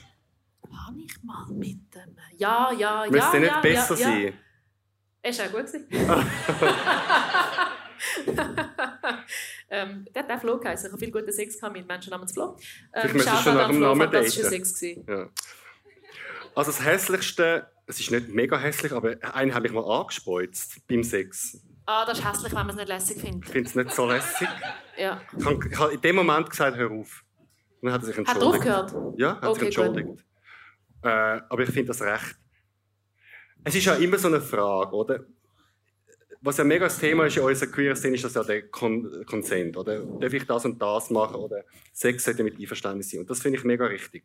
Ja. Auf der anderen Seite, wenn ich mit jemandem Sex habe, wollte ich auch nicht alle 10 Sekunden sagen, darf ich dich am Ohr kraulen, darf ich das machen, darf ich das machen. Also es gibt auch Angebot und annehmen oder ablehnen. Also, voll, aber es gibt ja nonverbale Kommunikation genau. und den gesunden Büseverstand. Aber das Speuzen geht ja so schnell. Also, kannst ja nicht irgendwie anfangen zu speuzen und dann zwischendurch fragen, aber das gehört ja auch nicht... Wolltest du das? Nein! Nein, das geht nicht. Ich finde auch... Nein, es ist auch etwas, das nicht variierbar ist. Also ich finde etwas, wo man irgendwie die Intensität das, ähm, kann so variieren, wie zum Beispiel jemand so leicht an den Haar reissen oder so, kann man mal super fein anfangen und fragen, hast du das gern? Oder super fein anfangen und auf die Reaktion von der anderen Person schauen und schauen, ob die Reaktion eindeutig ist. Und eindeutige Reaktionen sind ja auch eine Form von Konsens, wenn man es mega, macht. So. Und bis etwas mit Speuzen geht es nicht. Ganz abgesehen davon, dass Speuzen halt nicht zum Mainstream-Sex gehört und definitiv muss abgeklärt werden, ob das die andere Person ja. findet. Was gehört zum Mainstream-Sex? Nicht Speuzen. Okay. Weißt nicht, was gehört zum... Was Aber weißt, ich habe mich dann auch schon gefragt, ähm, weißt du, warum sind gewisse Praktiken erlaubt? Also wieso küssen wir? Wieso küssen wir? Wieso? Weil es schön ist. Ja. Aber was? Ja. Ja, schon. Ja, ja, ja. Aber ich habe mich wieso gefragt, ab wann ist etwas, etwas wo man wo normal ist und ab wann gilt etwas als Fetisch? Die Frage ist, wieso kannst du ewig Mega diskutieren? Fest, das ist so komisch. Ich glaube, es ist einfach, die Regeln sind einfach erfunden, was das ein Fetisch ist und was das als normal gilt. Von der bösen Heteros? Nein! vom, natürlich vom bösen Patriarchat. Vom Patriarchat, das finde ich super. Voll. Okay. Coco fragt, wenn du, Anna, morgen als Cis-Mann und du, Alex, als Cis-Frau erwachen würdet, was möchtet ihr als allererstes erleben oder ausprobieren? Ich würde in irgendeine Gruppensituation gehen und etwas behaupten. wow! Ist das schon fetisch? Was wirst du machen? Hey, ich glaube, das, was alle Frauen erzählen, wie schwer es ist, oder auch, ich sitze jetzt ernst auf einmal, so das Belästigen oder das Angebaggert werden, wenn mir das Freundinnen erzählen, dann glaube ich ihnen das und es tut mir leid für sie, aber ich, ich sehe es nicht und ich erlebe es nicht. Und ich glaube, es würde mein Verständnis bringen, mal in eine Sitzung gehen und weiß auch nicht, nicht zu Wort kommen oder mal heilaufen durch die Langstrasse. Und, und ich wäre dann in dieser Sitzung und würde Du wärst dann der alte Weiss Du wärst eine alte weiße Zistu, die wir pfeifen und sagen, geiler Arsch. Und ich sage, so fick dich und so. Nein. Also nur schon auf dem Weg zu dieser Sitzung, glaub mir, du wirst spüren, dass du ja. als Frau gelesen wirst. Ich glaube, man kann gar nicht so viel Empathie haben als Mann, weil man nie in den Level reinkommt, um zu wissen, wie sich das anfühlt. Ich kann es nur glauben, was mir meine Freundinnen erzählen, aber ich kann es nicht nachvollziehen. Aber ich will noch etwas ganz Praktisches machen. Ich finde, Frauen haben, können mehr machen mit den Haaren. Ich beneide das. Das ist jetzt mega etwas Triviales, aber ich habe das Gefühl, als Frau kann ich mehr Accessoires ausprobieren, mehr Haarfrisur, mehr Kleider anlegen. Klar, ich könnte das auch machen als Mann, aber bei mir wäre es gerade immer ein Statement und ich werde ein Aktivist, aber ich hätte mal Lust, einfach das auszuprobieren, einfach aus Neugier. Ja. Ich habe das Gefühl, ah, das Spektrum bei den Frauen, was sie alles dürfen ja. in der Mode, ist grösser als unseres, ohne dass es bei uns gerade ein Statement ist. Ich habe mal, äh, ein, ein Kollege von mir hat mir mal die Fingernägel angemacht, ich habe angemalt und ich habe es auch spannend gefunden, aber es hat mich so gestresst, weil ich eigentlich gefangen war in dem, das macht man als Mann nicht und so. Und als Frau wäre das, ja, machst, kannst du Fingernägel anmalen, machst du es nicht, machst ist egal. So. Das ist Bei mir ist es immer gerade allgemein gemacht. Ja. ja, voll. Ja, voll. Ja. Aber eben auch nur in die eine Richtung, gell? Also wenn eine Frau dann irgendwie in der Mannabteilung shoppen und kurze Haare hat, das ist auch nicht nur lustig. Ja, das klar. So, wir haben Also es ist lustig, aber halt nicht immer gleich lustig. Zweifelt ihr manchmal an eurer Sexualität? Es hat mal so zwei, drei Wochen gegeben im Leben, Sommer 2020, wo ich mich gefragt habe, habe ich aufgehört auf Männer zu stehen. Dann habe ich gemerkt, nein, ich habe keine habe Männer um mich herum. So, nein, sonst bin ich immer sicher gewesen, ähm, dass ich bisexuell bin. Ähm, ich auch nicht. Also ich glaube, ich habe das mit, äh, mit dem ersten Coming Out mit 16 habe ich die zwei Jahre von Zweifel abgeleitet. Und ja. dem, seitdem nie mehr. Cool. Gut, kurz und sexy. Eine Person namens Tobi hat geschrieben und Tobi schreibt nur in Großbuchstaben und dann sieht es aus Versehen aus, wie wenn man würde schreien. Kennt man sie sind so am Schreiben an der Tastatur und dann kommen wir aus Versehen auf die Caps Lock Tasche und und dann schaut er auf und sieht, dass er aus Versehen zumindest im Satz anfangen hat zu schreien. Das klingt unlustig im Kopf, finde ich. Okay, der Tobi schreit, wie möchtest du im Alter leben? Im Altersheim von Queer Altern. Nice, same. ich möchte im Alter, glaube mega viel gamen und Drogen nehmen. Das sind zwei Sachen, die ich jetzt noch nicht mache, aber ich stelle es mir mega schön vor, wenn so der eigene Körper vielleicht ein bisschen weniger kann wie jetzt, dass man dann weit Abenteuer niemand anders findet. Ich Glaub. würde frei leben, also nicht in einem Alterszentrum oder so. Ich, Ausser bei Queer Alten. Ja. Äh, wie wär, dort wäre jeden Tag Pride dann mit Regenbogenfahnen und so und Lady Gaga. Ähm, hey, ich bin jemand, ich bin so, ich bin jemand, der keine dritte Säule hat und verdrängt, dass es Älterwerden gibt. So. Und ja. ich, ich kann Lücken in meiner Pensionskasse, ich kann Lücken in der dritten Säule. Äh, ich habe immer das Gefühl, ich werde mal irgendwann eine mega coole Idee haben, Millionen für die bekommen und ausgesorgt haben. Das ist so meine Fantasie, die ich habe. Oder muss? Ja. Okay. Madi fragt, welches Gemüse bzw. welche Frucht benutzt ihr am liebsten beim Liebesspiel?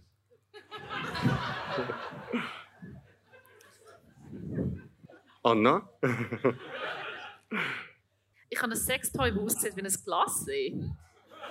Gil, gilt, kann er, wer kennt Sextoy, das aussieht wie ein Glas? Es ist noch nice. Okay, gut. Ich kann es empfehlen. Sextoy, das aussieht wie ein Glas. Kein. Ja. Das Einzige, wo ich, ich tue Aubergine-Emojis schicken wie WhatsApp. Gilt das? Okay. Francesco fragt: Es gibt polyamoröse Beziehungen. Anna, kann Bi-Lesben sich so eine Beziehung vorstellen? Gleiche Frage für Alex. Was kann Bi? Kann Bi-Lesben oder können sich Bisexuelle und Lesben sich so eine Beziehung vorstellen?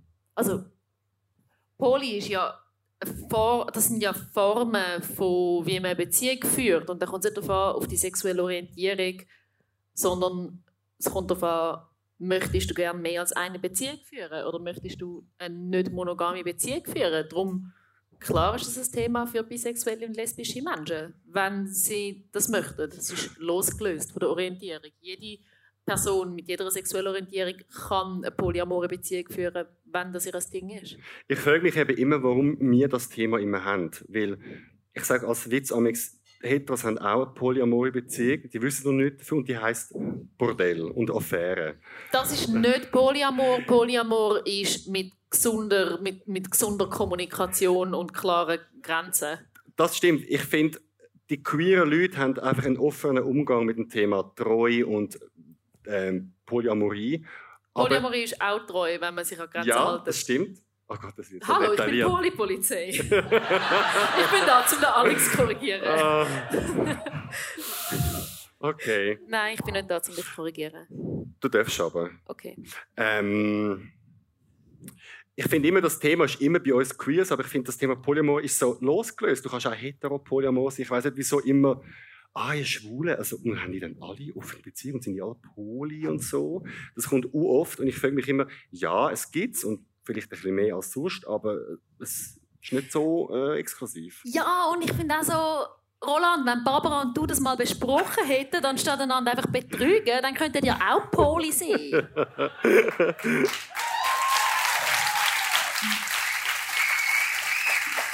Wir haben an dieser Stelle noch gefunden, bevor wir zu der nächsten Frage kommen, wir wollen das Publikum mit einbeziehen. Das ist immer der Moment, wo alle sich freuen und wollen sich äußern. Aber wir haben gefunden, vielleicht wäre das ein Moment, um äh, über Polyamorie zu reden. Und ich gehe mal da in die Mitte. Wir haben extra einen Gang gemacht. Würde jemand etwas sagen zum, zum Thema Polyamorie? Und sonst suche ich jemanden aus. Alle schauen so weg. Arietta will etwas sagen. Also, stell dich doch schnell vor. Ich hab's. Ah, Entschuldigung. Hallo, ich bin Arietta und ich wollte sagen, jeder kann machen, was er will, weil jeder steht dazu, was er macht. Damn right, Arietta!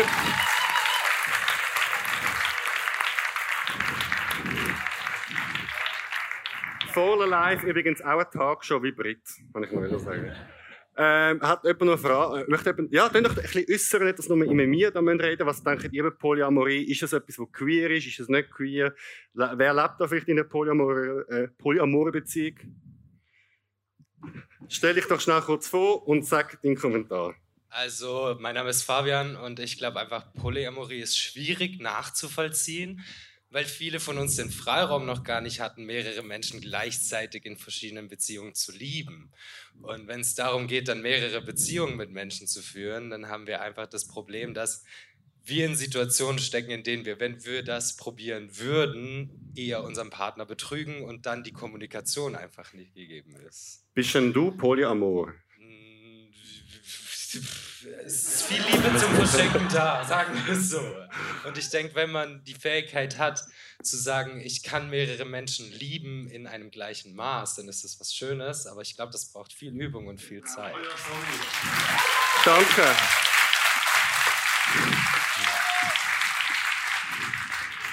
Eigentlich ist ja doch eine normale, Be normal ist das so werden, ist eine klassische Beziehung auch schon so anstrengend. Man muss viel reden, man streitet, man hat, also, es ist ja auch viel Arbeit. Und bei einer Poly-Beziehung stelle ich mir vor, ist es noch mehr reden, noch mehr Vertrauen, noch mehr ausbeindeln, Grenzen definieren. Ich denke mich so, dass, dass das Default-Setting von, ihr sind treu für immer von Anfang an, wir reden darüber, ist zwar ein bisschen heteronormativ, aber es hat auch etwas sehr Gemütliches. Es ist so, von Anfang an klar. Und Poli ist einfach viel Kommunikation. Was sagt ja. Polipolizei? Verhaftet. Polipolizei, die Polizei, hat jemand schon das Wortspiel gedacht? Ich finde, ich bin ein bisschen spät dran, aber okay. Po ah, nice. Die Polizei sagt, ja voll, ich stimme dir zu, aber du hast nochmal treu verwendet als Wort für exklusiv. Und ich wollte nochmal sagen, das Wort treu ist ja, wenn man einfach die Regeln einhalten, die es bei einer Beziehung gibt. Und wenn die Regel heisst, nur ummachen mit anderen Leuten, aber nicht mit anderen Personen schlafen. Oder wenn die Regel heisst, mit jemandem eine Beziehung führen, aber nicht mit anderen Leuten ummachen, whatever, dann ist das auch eine Form von Treue, ein Einhalten der Regeln. So, das sagt die Polizei. Und die Polizei tut die nächste Frage ziehen. Ein Mensch namens Karl fragt, habt ihr schon mal an eurem Gender gezweifelt? Nein. Es ist mega, ich habe mir, seit, seit wir den Podcast haben, und wir haben jetzt, glaube fast jetzt drei oder 74 Folgen, und wir, wir haben mega viel das Thema Gender und Transpersonen, und ich finde es mega spannend, und ich lerne jedes Mal dazu, aber es, es löst mir nichts aus.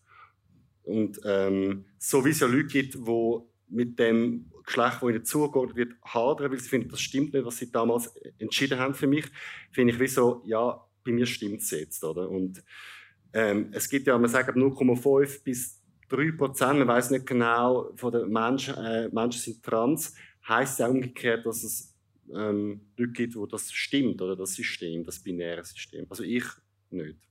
Du?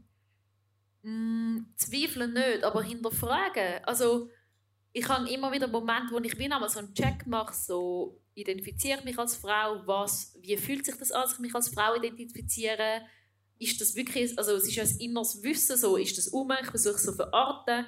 Und ich finde, das ist eine Frage, die sich jede Person, also jede Person sollte stellen. Ich glaube, es ist für jeden Mensch gesund, auch für uns Cis-Menschen. Bei mir ist die Antwort eigentlich häufig, ja, voll, ich, ich bin Frau, ich identifiziere mich als Frau und bin darum eine, ähm, aber es ist sicher nicht schlecht, um sich die Frage hier und da zu stellen. Von dem her nicht Zweifel, aber so ein kurzer Check-in. Was ich mega wichtig finde, um darüber nachzudenken, ist, es gibt dass äh, die Geschlechtereinteilung Mann und Frau und es gibt etwas, was so ein bisschen von der Gesellschaft ist. Oder? Ähm, eben Röcke sind Frauen, Hosen sind Männer. Und ich finde, an dem kann man zweifeln, an dem System will ich bei dem überall mitmachen. Oder? Also, wenn ich meine Fingernägel anmale, bin ich für einen Teil von der Gesellschaft queer oder feminin, aber ich habe in meiner Männlichkeit überhaupt kein Problem. Oder wenn ich einmal in der Woche ins Jazz-Dance gehe, ins Modern, habe ich in meiner Männlichkeit überhaupt kein Problem, aber andere würden sagen, das ist aber mega schwul oder mega weiblich. Und dann ist wie so ein bisschen, dann reden wir aber von dem Konstrukt von Mann und Frau, aber nicht schlussendlich definiert das ja ich dann selber. Und wenn ich sage, ich bin ein Mann, dann ist ja. das so. Ja, ich denke auch so, wollte ich lange Fingernägel, weil es schön ist, oder wollte ich lange Fingernägel, weil ich diese Woche keinen Sex haben Die Leute, die Frauensex haben, lachen. Die anderen Leute finden so, hä, was haben lange Fingernägel mit Sex zu tun? Ah, ich habe gehört, dass, äh, dass Teil der Lesben und bisexuellen Frauen es aufregt, dass in den Pornos die Frauen immer so lange Fingernägel haben. Das ist total unrealistisch. It's me, I am die Frau, die sich darüber aufregen. da habe ich sie endlich kennengelernt. Schon. So die, oh Mann, die Lesben-Pornos, die alle so mega lange Nägel haben. Kollegin, nein! Nein! Das, nein, that's ja. not how it works. Okay. ja, so habe ich Sex. Viel Spaß bei dieser Vorstellung.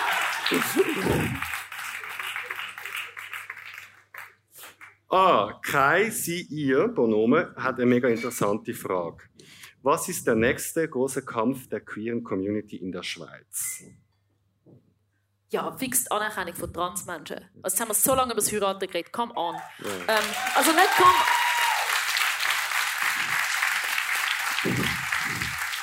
Nicht im Sinne von come on, es ist nicht so wichtig. Eh, für alle ist es aus ganz vielen verschiedenen Gründen wichtig. Aber die Anerkennung von Transmenschen auf mega vielen verschiedenen Ebenen ist unbedingt das, nächste große Thema innerhalb von der Schweiz. dazu gehört zum Beispiel, dass wir immer noch nicht ähm, so auf staatlicher Ebene Anerkennung haben davon, dass es mehr gibt wie nur Mann und Frau. Ähm, TGNS ist sich da gerade mega am einsetzen. Die haben auch das Crowdfunding für das, sich für das einsetzen. Das ist sicher so das nächste und aktuellste ähm, zum Thema. Aber es geht natürlich noch viel weiter. Ich meine, das ganze Medizinsystem tut so, als gäbe es keine Transmenschen. Und der Diskriminierungsschutz, über den wir abgestimmt haben vor zwei Jahren, der bezieht sich auf die sexuelle Orientierung, weil der Ständerat gefunden hat, ähm, das mit der Geschlechtsidentität, das ist zu viel. Das heißt, das muss fix kommen. Also Transmenschen sind einfach gesetzlich noch nicht geschützt vor Diskriminierung im Vergleich zu schwulen, Lesben und Bisexuellen. Also das. Aber natürlich ist das nicht das Einzige. Ich meine, Intergeschlechtlichkeit ist auch noch nie in der Schweiz. Die meisten Leute wissen nicht mal, was Intergeschlechtlichkeit ist. Und gleichzeitig werden intergeschlechtliche Babys mega häufig irgendwelche ähm, Operationen unterzogen, die medizinisch nicht nötig wären. Und es gibt schon mega viele europäische Länder, wo bei diesen Transangelegenheiten und bei den Intergeschlechtlichkeitsangelegenheiten ähm, Gesetze haben. Und die Schweiz ist dort einfach noch nie. Und dazu gehört auch, dass wir endlich eine Schulbildung haben, die uns beibringt, was das ist. Wenn ich so ein Thema anspreche, dann sehe ich im Publikum an, dass sie noch nie etwas von Intergeschlechtlichkeit gehört haben und dass sie bei Trans sich eigentlich Drag vorstellen. Es ist so, mit so wenig Vorwissen können wir gar nicht, nicht diskriminierend handeln. Wir Unwissen haben, ist auch eine Form von Diskriminierung. Wir haben eine intergeschlechtliche äh, Frau bei uns im Podcast gehabt und die hat uns erklärt, dass es zwischen Mann und Frau 40 verschiedene Varianten gibt. Also dass es ähm, wieso es verschiedene Haarfarben, Augenfarben, Hautfarben und auch verschiedene Sachen im Körper gibt, gibt es auch noch 40 Varianten davon. Das ist mir extrem eingefahren. Ich wollte, dass ich das im Biounterricht lerne in der Schule. Warum muss ich das auf einer Bühne erfahren, weißt Ich weiß nicht. Mhm. ähm, ja. Und ich würde gerne noch zwei Sachen, zwei Sachen, die ich an der queer Community, nein, kannst du die schon nicht, Zwei Sachen, die ich finde, ist das Thema äh, Suizidprävention, Mega fest. Blutspenden bei den Schwulen und das Thema, ich habe einfach schon das Gefühl, dass wir Queers im Schnitt ein bisschen mehr Issues paar Knacks haben mehr. Also, dass wir der durchschnittliche Queer und der durchschnittliche ah, ja, da gibt es Zahlen dazu? Gibt es Zahlen dazu? Ich habe es jetzt nicht im Kopf. Also, ich hoffe, dass, es, äh, ja, dass das alles zusammengehört. Aber ja, ich glaube, beim Trans-Thema und Inter, die zwei sind die zwei grössten Baustellen. Ne? Hey, also auch sich für LGBTQ inklusive Welt einsetzen, ist Suizidprävention. Es ist die effizienteste Suizidprävention, die wir haben können. Nächste Frage. Wie viele Vollpfosten muss man sammeln, bis man einen Gartenzaun daraus bauen kann? Merci. Nächste Frage. Äh, ist schon beantwortet. Ich glaube, solange bis man merkt, dass man für Muster hat und dann die bricht. Das ist meine Antwort. Mhm.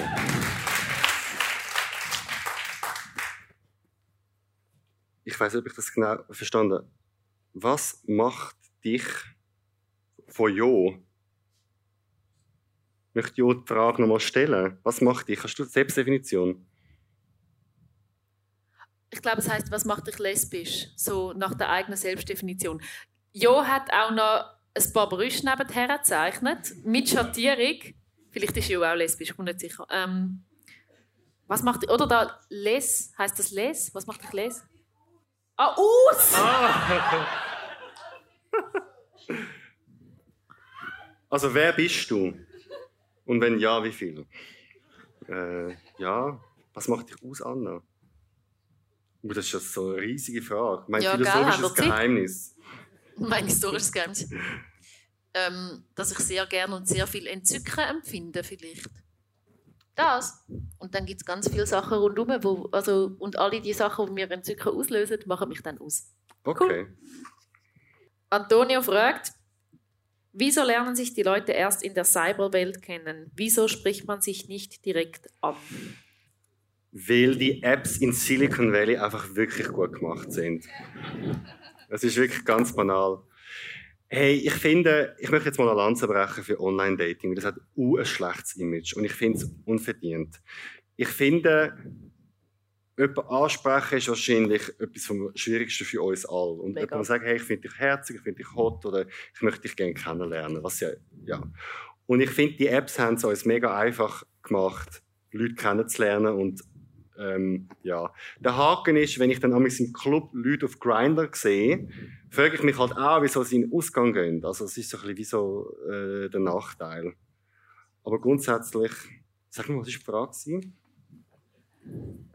Die Frage ist, wieso lernen sich die Leute erst in der Cyberwelt kennen? Aha, ja. Wieso spricht man sich nicht direkt Ich glaube, wie wir alle Angst vor Ablehnung haben. Das ist ja. die Antwort. Mega fest.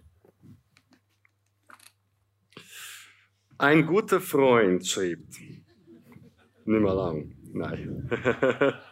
Könnt ihr euch vorstellen, mit jemandem, mit dem ihr schon lange gut befreundet seid, eine Beziehung anzufangen? Wer hat das geschrieben? ich glaube, ich kenne die Schrift. Gut. Ähm, ja, eh. Ja, eh, ja. Ja, eh. Gut. Wer würde aber ja, eh sagen? Also fangen wir an. Drei, zwei, eins. Ja, eh. Okay. Cool. Wie kann ich bisexuell, wenn ich in einer monogamen Beziehung mit einer Frau bin, meine Anziehung zu Männern ausleben? Ich glaube, die Frage.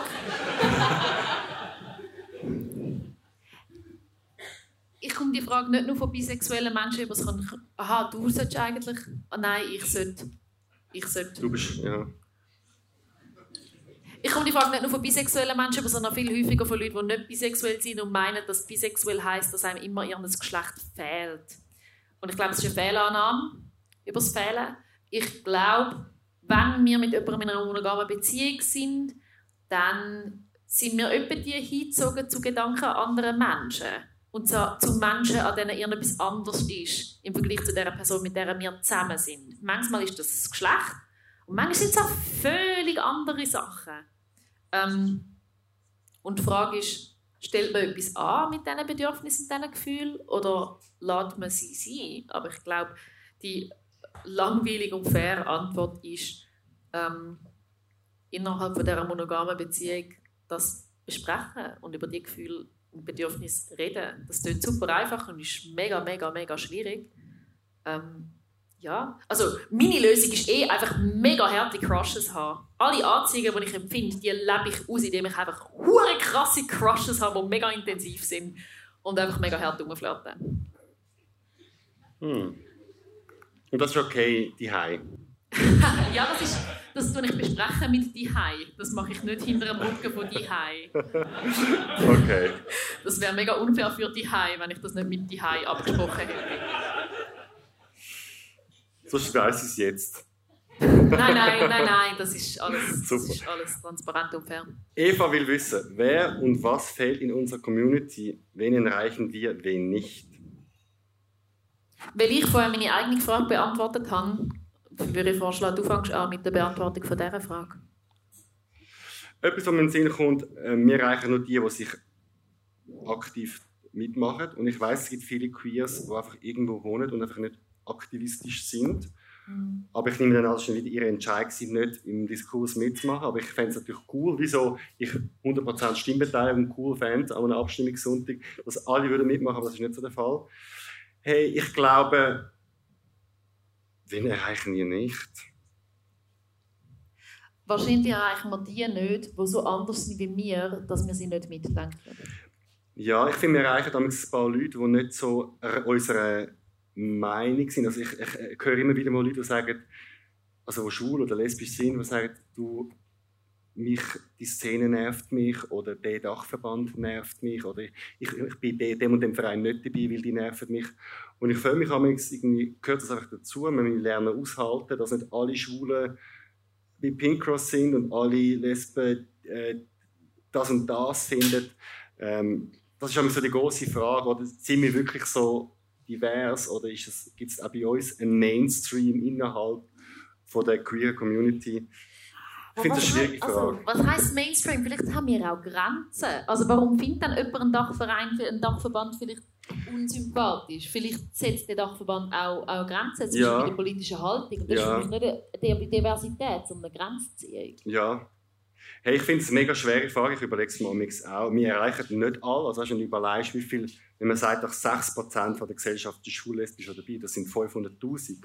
Und die Mitglieder von TGNS, Pinkos, Lost Pride, alle zusammen sind vielleicht nicht mal unter 10.000 Leute. Ähm, also von dem her erreichen wir vereinfacht jetzt 490.000 nicht, aber ja, aber auch wenn ich so an unsere Anlässe schaue, dann ist das fix nicht eine Repräsentation von der Bevölkerung. Wenn ich einmal das Glück habe, zum an einem Ball landen, merke ich so, fuck, die anderen queeren Anlässe, die ich bin, sind so weiss. Und ich check's nicht mal, weil sie sind für mich gemacht, weil ich fühle mich, fühle mich dort willkommen. Es ist nur eines von mega vielen Beispielen, wo ich merke, wir sind noch lange nicht für alle da und wir müssen dort fix Führerschein machen, auch wenn es anspruchsvoll ja. ist. Warum will sich heutzutage fast niemand mehr auf eine feste Beziehung einlassen? Alex. Das Publikum gerade so. Ich bin kein Kulturpessimist. Ich glaube nicht, dass sich so Sachen ändern. Also ich muss jetzt leider der Person ein widersprechen. Ich habe nicht das Gefühl, dass wir in einer Zeit leben, wo Leute sich nicht binden wollen. Weil ich interessiere mich extrem für Psychologie und Bindungen einzugehen ist ein Grundbedürfnis des Menschen. Also wir kommen auf die Welt, sind mit der Mutter verbunden, jetzt wird es ein bisschen philosophisch, dann werden wir von der Nabelschnur getrennt und das Ganze, was wir das Leben lang machen, ist Bindungen eingehen, Bindungen zu lösen. Das machen wir von, von Geburt bis Tod. Und wir müssen als Herdentier irgendwie immer Gesellschaft machen. Wir brauchen Freunde, wir brauchen Familie, wir brauchen Leute, die wir können lieben können, Leute, die wir uns austauschen können, wir können brüllen. Und ich habe nicht das Gefühl, ähm, dass es jetzt in der Zeit, wo wir leben, nicht der Fall ist. Was ich am das Gefühl habe, wenn ich die Frage in meinem Privaten höre, weil das ist ja mega oft die Frage, das ist eine mega populäre Frage, dass ich am das Gefühl habe, dass Leute nicht so bereit sind, auf sich einzulassen und ihre Verletzlichkeit mega verstecken. Also, sie wollen nichts preisgeben, aber hoffen, dass sie jemanden finden, wo sie sich äh, daran binden können. Und Liebe einzugehen oder Beziehung eingehen, ist immer auch das Risiko, verletzt zu werden oder verlassen zu werden. Und die Angst, verlassen zu werden und verletzt zu werden, da gibt es nichts dagegen. Man muss es einfach machen. Und darum glaube ich, wieso fragen, was macht dich unsicher, dass du die Frage stellst und kann man sich vielleicht ein bisschen verletzlicher zeigen? Das ist so wie so ein Kalenderspruch auf dem WC, ne? Es wäre ein mega großer Kalender. Es wäre der Monat Januar bis Dezember. Antworten wie die sind der Grund, warum mir der Podcast mit dir so Spaß macht. Das ist fantastisch. Okay. Der Danilo fragt. Wer möchtet ihr unbedingt mal am Mikrofon und im Bett? Also gleichzeitig. Promi, Klammer, Promi, Wunsch, Traum. Am Mikrofon und im Bett? Also zuerst so und dann... So, so bin ich im Bett mit Leuten. Du darfst so beantworten, wie du möchtest. Das nicht. Jö! ich habe viel mehr, also ich könnte viel mehr Leute aus dem Real Life nennen, wie, aber das mache ich nicht. Ähm, Leute in deinem Umfeld, wo, wo, du ins Bett willst? Ja. Ist ja. jemand da heute? Das sage ich sicher nicht. ja! ähm, weil, mm. aber ein Promi kannst du sagen. Ah ja, nein, ich glaube, wer ich zuerst für interviewen und dann schmusen, wäre ContraPoints. Aha, ja. Das YouTube. Ist eine, das ist eine mega gute YouTuberin. Schaut unbedingt ihre Videos. Sie ist absolut fantastisch. Sie ist ultra schlau und sie ist mega schön. Also ContraPoints. Cool. Ich würde gerne banal, aber Corinne Mauch finde ich einfach irgendwie cool. Die hat so eine Coolness. Die würde ich gerne mal du zu einem Titel Mein Coming Out, exklusiv und so. Äh, und im Bett, ich habe schon seit Brokeback Mountain einen Crush auf Jake Gyllenhaal. Okay, fair. Ja. Ja, Applaus. Also jede Person da eine, die Taylor Swift-Fan ist, so, mm, aber... Ist das ihre Ex? Ja. Oh. Listen to the gays. Sie hat gerade vor drei Tagen ein ganzes Album gebracht, aber wie schlimm das es war mit oh. ihm. Ja. Okay. Aber ein bisschen Schmusen nach einem Interview. Ja. Fix. Ist ja nur fürs Bett eine Person, deren Namen ich nicht lesen kann, fragt, was bedeutet Sinnlichkeit? Uh, das ist eine gute Frage. Ich finde, Sinnlichkeit bedeutet das Licht anlassen. Und das, ich sage euch gerade warum. Das ist lustig. Ich finde, Sinnlichkeit bedeutet das Licht abmachen. Ich finde, vielfach findet Sex dunkel statt. Und es passiert einfach und es ist schnell. Und Sinnlichkeit bedeutet, man, man sieht sich beim Sex und man langt an und man hat Zeit. Also man ist präsent, man schaut sich an und man macht es langsam. Das ist für mich Sinnlichkeit. Wir haben sehr unterschiedliche Sex. Okay, cool. ja, was ist denn für dich Sinnlichkeit? Also weißt, es geht nicht ums Licht, es geht mehr darum. Es geht darum, dass ich, wenn ich mich auf jemanden einlade, dass ich die Person mega wahrnehme, dass ich mich nackt wohlfühle, dass ich mich Zeit nehme und dass ich äh, berühre. Das ist etwas, was, finde ich, bei den Männern nicht der Fall ist. Ich finde, so schwule One-Night-Stand ist so Hose auf, rauslaufen, ciao. Und das ist für mich so unsinnlich. Ich würde mir noch wünschen, noch ein bisschen im Bett liegen bleiben und ein bisschen reden und sagen mal, wie heiß du eigentlich? Was man also fragt nach dem Sex. ja, ich glaube, Sinnlichkeit ist Präsenz. Ich glaube, Präsenz geht auch, wenn das Licht ab ist. Ich glaube, Präsenz geht auch bei schnellem Sex. Ähm, aber ja, äh, äh, Präsenz ähm, und die andere Person oder die andere Person wahrnehmen, sehr bewusst. Das ist für mich Sinnlichkeit. Und sich selber auch mega wahrgenommen fühlen währenddessen. Hm. Also der Chef hat gewunken, ich würde sagen, wir haben je noch eine Frage. Okay, cool. Okay. Wir haben gedacht, wir behalten die anderen Zettel für Folge 7, 8 und 9. Wir haben nämlich genug jetzt. Okay. Geht's Schritt. Alex, du hast relativ früh eine Folge zu Asexualität und Aromantik gemacht. Wie ist deine Sicht auf diesen Teil der queeren Community heute? Ähm, Hey, mega lehrreiche Folge. Zwei sind zwei Folgen gewesen. Ich bin wirklich so gewesen, was? Kein Sex? Okay. Ich bin mega tolerant, aber was? Kein Sex? so. Und so aromantisch so, okay, wie, wie gehst du durchs Leben? Also ich finde das Schönste, Beziehungen haben. Hey, ich habe es ganz einfach, ich habe einfach nicht verstanden. Ich habe null Anknüpfungspunkt. Es ist weiter weg von meinem Leben, als ich je etwas war, so, in dem Dings. Und ich habe auch lange gedacht, was macht ihr genau in der queeren Szene? Also, das ist ja gar keine sexuelle Orientierung. So, also, ich rede jetzt von dem alten Ich, oder? Bis ich verstanden habe, wenn man queer definiert als alles, was von, von der Norm abweicht und von der Heteronormativität, dann gehört Asexualität oder Aromantik oder das Ace-Spektrum mega klar dazu, weil sie uns Fragen stellen wie, warum ist dir Sex so wichtig oder was, was machst du beim Sex? Also brauchst du auch Sex für Bestätigung? Also Sex ist mehr als einfach nur sich fortpflanzen. Ähm, von dem her... Hm? Belicht. Belicht. Gut, ich kann mich jetzt nicht so bei Licht fortpflanzen, aber es Du kannst dich auch ohne Licht Ohne Licht kann ich mich auch nicht fortpflanzen. hey, ich finde es mega, mega spannend. Ich glaube, ich muss noch mehr über das lernen. Das ist jetzt etwas, wo noch sehr weise ist. Ich muss, glaube noch mal darüber mähen. okay, okay. Falls jemand das ist, asexuell oder aromantisch, wo die Frage geschrieben hat, dürfte die Person nachher gerne zu mir kommen und ab ins Studio. Ich habe jetzt auch gerade eine Frage bekommen, die sich an mich richtet. Das passt mega hey. gut. Anna, wie unterscheidest du für dich Bisexualität und Pansexualität? Ich komme die Frage mega häufig über. Und zwar zu Recht, weil Definitionen die überschneiden sich. Ich finde, wichtigste, das wichtigste Unterscheidungsmerkmal ist, mit welchem Label fühlt man sich wohl. Und dann hat man eigentlich nichts falsch gemacht. Bezeichne dich mit dem Label, wo dir intuitiv entspricht ähm, das. Ich meine, Bisexualität ist schon seit Jahrzehnten definiert als Anziehung zu mehr als einem Geschlecht oder Anziehung zum, eigenen, äh, zum eigenen Geschlecht und noch mehr Geschlechter. Ähm, das heißt, es ist genauso non-binär inklusiv und trans-inklusiv wie Pansexualität. Das ist ein mega häufiges Missverständnis. Und mega viele pansexuelle Leute sagen mir, hey, Pansexualität bedeutet für mich, dass ähm, Geschlecht nicht eine Rolle spielt bei der Anziehung. Und ich finde es okay, wenn das das ist, wie du deine Anziehung empfindest und der Name ist, den du willst geben gut.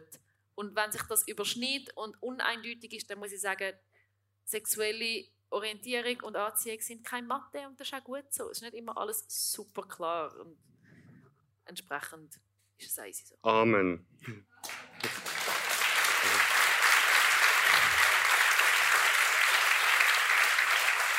Hey, danke vielmals dir, Anna, für deine Zeit und für deine, für deine Meinung, für deine Geschichte und vielen Dank, dass du heute da warst. Es war mega schön, unerwartet, offen und ähm, wir sind noch einen Moment da zum Pläudern und wir hoffen, dass ihr uns treu bleibt. Danke vielmals fürs Kommen. Danke vielmals. Merci vielmals. Danke auch dir.